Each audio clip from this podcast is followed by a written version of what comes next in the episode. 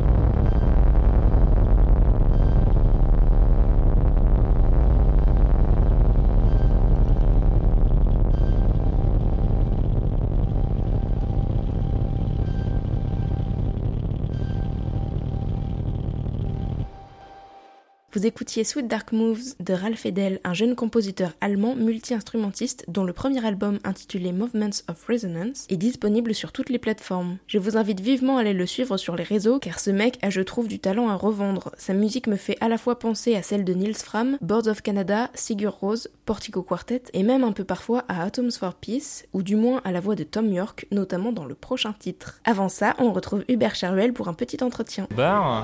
Du 104. Allez, c'est reparti. Bonsoir Hubert Charuel, tu viens de présenter Les vaches n'auront plus de nom, ton premier docu de 50 minutes. Est-ce que tu peux le pitcher dans un premier temps?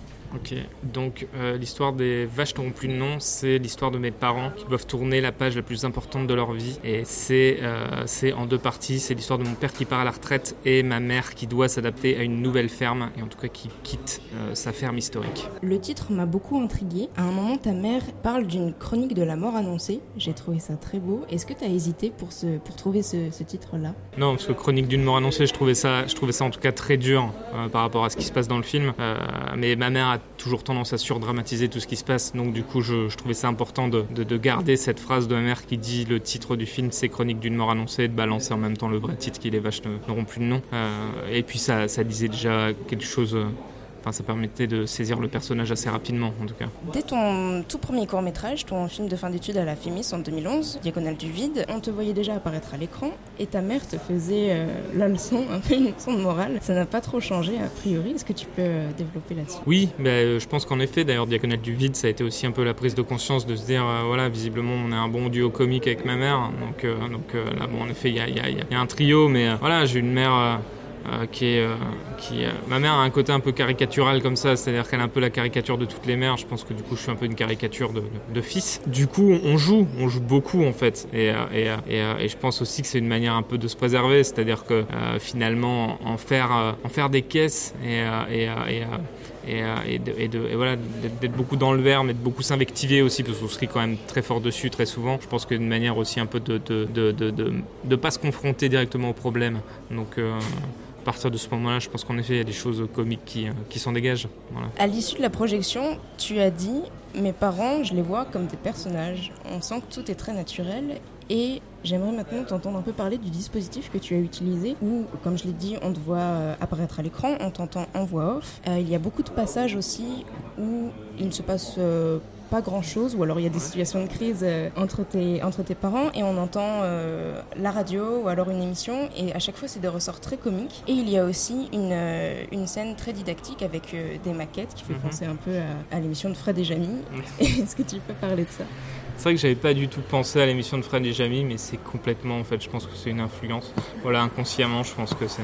Merci Fred et Jamie d'ailleurs pour cette idée du coup. Mais euh, mais euh, mais en effet, en fait, je pense qu'en plus le ton, euh, c'est quelque chose qu'on a mis du temps à trouver. Ou justement au début, on était peut-être dans quelque chose d'un peu plus grave. Moi, je sais que j'avais essayé de faire cette introduction. En fait, systématiquement, quand on montrait le film dans les projets des projections de montage, les gens comprenaient pas comprenaient pas justement ce truc un peu compliqué qui est genre, mais s'ils vendent leur ferme, pourquoi ta mère elle continue à traire des vaches chez elle, tout ça. Donc bref. Puis un moment, c'était en blaguant, je me suis dit, mais putain, on devrait faire un tuto. Et, euh, et c'est parti d'une blague. Et puis en fait, ça permet cette liberté-là aussi. cest que ce film, je l'ai fait de manière très intimiste et ça m'a permis aussi de me donner un espèce de liberté. Et était genre, bah voilà ce tuto. Ça m'a pris une après-midi, ça m'a bien occupé. J'ai découpé euh, des images de ma mère, des images de vaches, j'ai fait ça. Et puis d'un coup, quand j'ai présenté ça, à les images au monteur, il m'a dit, mais Hubert, le film, je crois que c'est ça en fait. Et, euh, et d'un coup, on s'est dit, mais en effet, en fait, je crois que tout ce qu'on avait fait avant, c'était pas moi.